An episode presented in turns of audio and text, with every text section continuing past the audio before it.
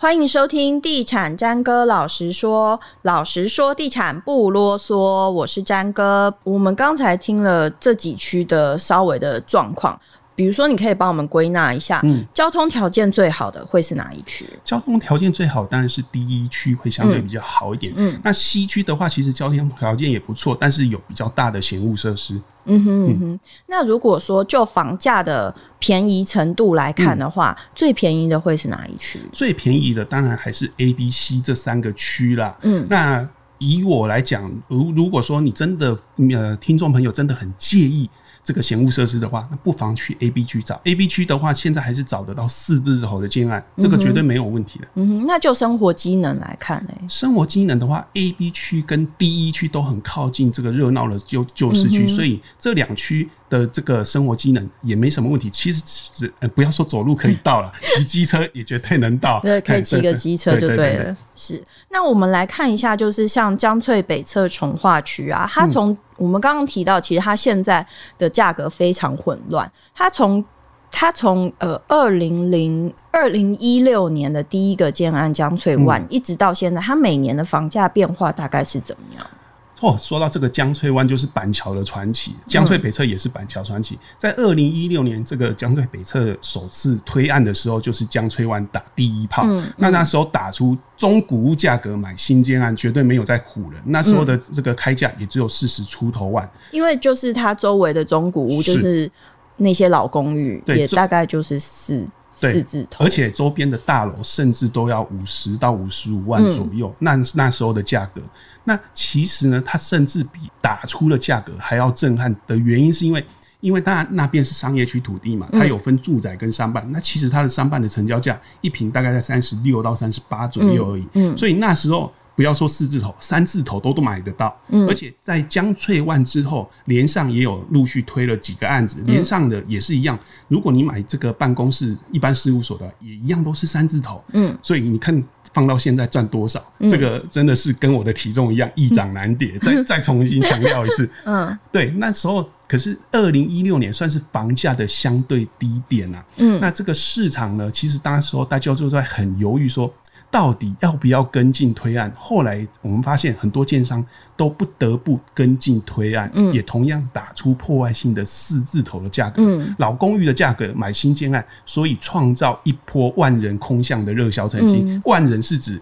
江翠北侧那里人气很多万人，嗯、啊，可是板桥其他地方就变空巷了。嗯，因为那时候所有的买气、所有的购物主都被江翠北侧吸过，吸走了。对，嗯、所以那时候四十出头万，哇，卖的非常好，嗯、一直卖到二零一八年。哎、欸，可是我有问题，嗯、当时是四字头的时候，买方大概是自住客多还是投资客多？哦，这个就很有趣，大家都在想说，哎、欸，房价。最便宜的时候应该是自住客，但是不是？其实那时候抢这个三十几万、四十出头的，其实可以说大部分都是投资客。嗯，那为什么投资客敢买？重点就在我们刚才提到什么都没有的时候最便宜。嗯，其实他们都知道，每一个从化区发展的过程都知道。可是我知道很多网友会酸说啊，什么都没有，我们干嘛买在那里？嗯，而且现在少子化，盖的房子又不一定有人住。那盖那么多房子要给鬼住，网友口没有口头禅。这个其实嗯，少子化，对对，没错哦。有时候我们在网络上当一下键盘侠，发泄一下怒气是可以，可是还是要放下电脑，出去外面走一走。嗯，其实那就是真的只是从化区发展的一个过程。它房子盖起来之后，慢慢的就会有人迁进去。嗯，等到人多了，人来了，商店进驻了，生活机能就会慢慢起来，那房价就会慢慢的起来。嗯哼，但这是永远不变的一个道理。嗯哼，对，那你刚刚讲到就是二零一六，然后之后再到二零一八，对，二零一六到二零一八基本上都还是维持在四十到四十五万这个区间，嗯，所以这个时候你有很长的一段时间可以用低价买入嘛，嗯，可是二零一八年大概在下半年的时候，那时候市场的景气就比较好了，嗯，那完销的这个建安完销速度就变快了，嗯，所以刚才主持人有提到说很多竟然很快就卖完了，就在二零一八年下半年到二零一九年。那时候确实市场线这个江翠北侧出现一波推案热潮，我们刚才讲到了三泰啦，还有这个很多大型建商全部都到那边推案，嗯，而且很快的都卖完，平均销售期都在六个月以内，嗯，哎，你会想那边的推案规模是很大的，喔，嗯、一个案子可能都到两三百户、三四百户，嗯，它可以在短短几个月内卖完，其实这个速度是很惊人的。哦，所以有一些建商，比方说是立信啊，就是在那边比较多土地的建商，立信啊，或者是。呃，比方说假山林也是，嗯、然后他们就干脆盖了一个万用的接待中心 啊，确实有出现这种状况。对，哎，一个接待中心可以卖好几卖好几个案子，以免说我这个很快卖完，我又要重盖一个。对，对但这个时候就是二零一九算是比较黄金时期，可是等到二零二零的时候呢，因为过去的建安卖太快了嘛，嗯、你知道，建商啊、商人当然就是卖太快，就怕卖太便宜。嗯，所以这个时候，二零二零年价格的涨势就很明显了。嗯，那时候一口气就直接在二零一九到二零二零上半年的时候，一一口气跳到四十六到五十五万之间。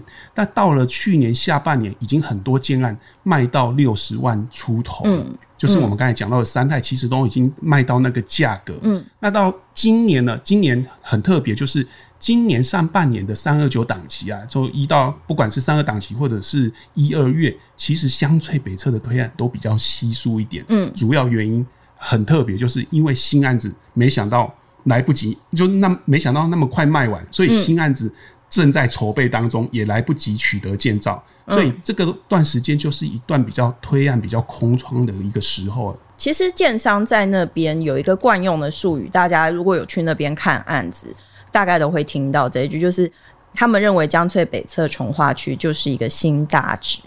哦，对对。那我想要了解一下，就是在那个区块，水岸的价值真的那么高吗？嗯、就是可以卖到六字头、七字头这样？呃，六字头、七字头，但是给有钱人买的。有钱人有钱就是任性嘛。其实你不要说那里叫大值低大值二点零了，其实。整个北台湾，甚至于乃至于中南部，只要有水岸，全部都叫 都叫大直。这个大家都希望这个往圣往跟圣贤学习嘛，房地产的圣贤就是大直。那你讲到说，其实这个区块它进驻了建商，它从便宜品牌的建商、在地建商，甚至是你没听过的建商，一直到很有名的三泰建商，或者是就是国字辈建商。嗯都有进驻，那我们要在那个区块怎么样来挑选建商？在这边买呃建案呢、啊，我会先跟听众朋友有一个观念，就是不管你买在怎么品牌再怎么好的房子，嗯，你也要知道产品它是有一定良率的，嗯，嘿，你总你不管你即使你买 iPhone 也会买到期望，嗯，嘿，所以。其实呢，当然，建商品牌是一个最重要的考虑的一个点，你也要注意，它最近这些建商品牌，它盖的品质是不是维持一贯的这个优势，一一贯的品质？因为有些建商他可能盖中小平平数住宅，或者是它到房价相对低价区，它就降低了它的营造品质。嗯，嘿，所以如果呢，你在那边。呃，想买房子的话，我会建议你最好是多打听，不要只看到这个很有名的几个字就就就冲进去买。嗯，嘿，我也有听说很有名几个字，一一盖好就漏水的也是都有。嗯哼哼，哦，什么建商？哎、欸，我讲了，我怕不好处理。那个好像刚才提到这边的价格其实是很混乱的，比如说到六字头、七字头都有。但它经过了这些年的变化，你认为江翠北侧从化区现在比较好的买点，或者是怎么样可以在这区买到比较 CP 值比较高的建案？我觉得目前以江翠北侧来看呢，如果你现在能用四字头的价格买到的话，其实还是算 CP 值相对高的。嗯、但是前提是不要有嫌物设施，比如说 A、B 区的话，我觉得是不错的一个地方。那第一区的话，目前如果是大概五十万出头，也是很不错的一个买点。嗯，那另外就是有一个比较特殊型的产品，就是水岸住宅。那因为那那边的水岸住宅是比较多嘛。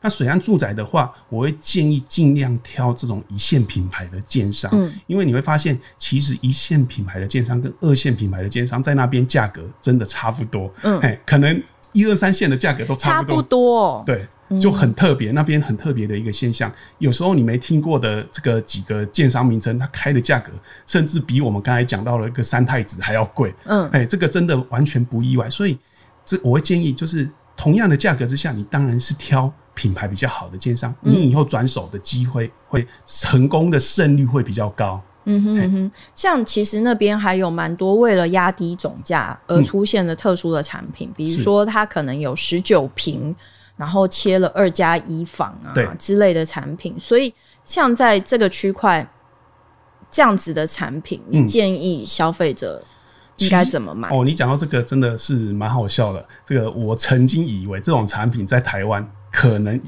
会纠纷不断，因为它盖好之后，民众看到那种产品可能没办法接受。嗯，但是没想到这种迷你两房、迷你三房真的是如雨后春笋般出现。嗯、那为什么会这样？主要就是因为大家确实考虑到实际状况，你没办法买更大的。所以你就只好接受更小的。嗯，可是它，你买这种迷你两房、迷你三房，你的室内的活动空间其实很小，嗯，而且动线不良，嗯，那床铺呢也没办法容下正常人，像我这种比较重、比较身材比较身高比较高啊，嗯，或者体重比较重的，你可能正常的床都没办法睡，嗯，因为。一般的迷你两房、三房很难放得下正常尺寸的这个单人单人床或者双人床。嗯，可是呢，其实市场一直在变啊，因为市场上对这种产品的接受度就是那么高，因为市场需求在那里，你不能说这种产品卖不动，因为它确实卖得动。而且很特别的一点就是，我们发现最近这一两年。有蛮多香港人到江翠北侧从化区去买这种迷你房，嗯，这个真确实，因为他们习惯了啊，对，而且他们觉得 哎够住啊，可能我们台湾人觉得啊要求过那里很细间，可是他们觉得 OK 啊够住啊，因为市场在那里，江翠北侧。重划区就有这么多的这个迷你宅，可是它的销路确实不错，而且重点就是它的租金的投报率确实蛮高的。哦，那边的租金现在一般，你如果是迷你两房的租金的话，基本上都可以租到两万以上都没有问题。嗯，所以它呃一般的正常的两房平数至少要做二十五到三十平嘛。对，那你迷你房型可能做个二十平上下，嗯，你一平就少。呃，一间房子少了五平，可是你的租金是差不多的，嗯，所以你的投报率就拉高了，嗯，所以可是我还是建议啦，就是除非你真的预算真的没办法支撑，没办法负担，再去买那种产品，因为那种产品住起来实在很不舒服。嗯哼，嗯哼，所以你认为江翠北侧从化区现在最好的买点是还是在四字头？我觉得四字头到五十出头我会比较。是我可以比较接受的一个价格，嗯，可是如果特殊型的产品，比如说水岸的话，基本上到六十出头左右也是比较合理，都还是可以入手。但是就是说，你要讲到增值空间的话，其实我们看房地产就是这样，房地产它就是像年轮蛋糕一样，有一环一环一环的。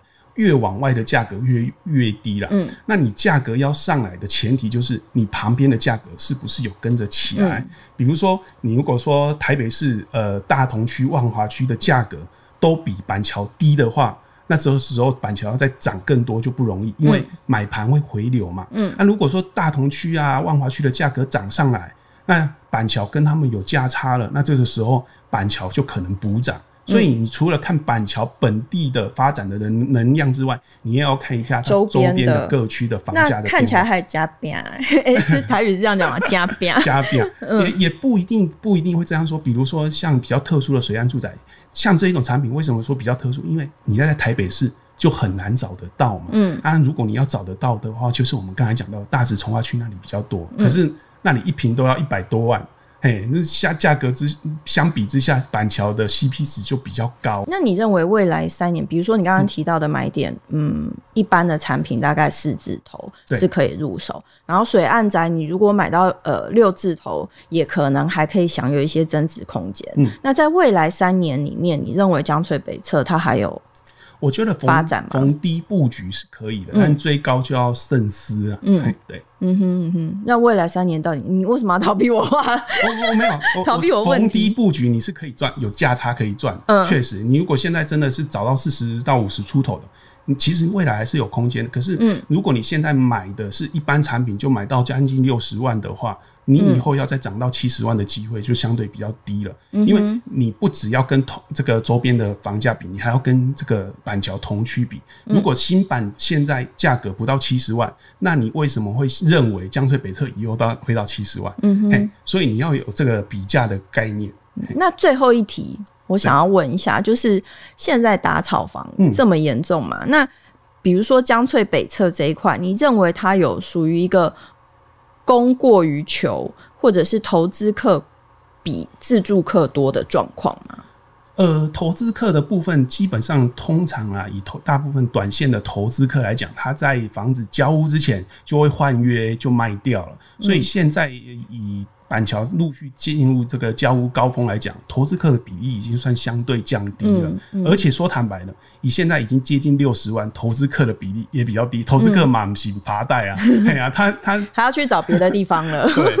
对，四十几万他敢冲，六十几万他就不一定敢冲了。嗯、所以现在板桥江翠的自住客比例是比较高。嗯，那再加上说，我们刚才有提到新推案已经减少了。嗯，现在是有。呃，推案的空窗期，嗯，所以受预期啊，受到房地合一打炒房的影响会相对比较小一点。嗯，那他今年的推案量大概估计会有多少？推案量的话，预计会比去年稍微减少。去年的话，大概是两三百亿以上。嗯那今年的话，如果有接近到一百五到两百亿，已经算相对不错。那今年有听说什么建商想要进去推案吗？嗯？今年的建商还不少，包括信义啦、立信啊，其实都有。哦，信义还有，对，都都还有。嗯，那所以不管是哪一区，其实都有新案子会出来，只是说规模没有像去年那么大。嗯哼嗯哼。好，今天的节目呢，就是给大家告诉大家说，呃，江翠北侧从化区这一块呢，当年那个。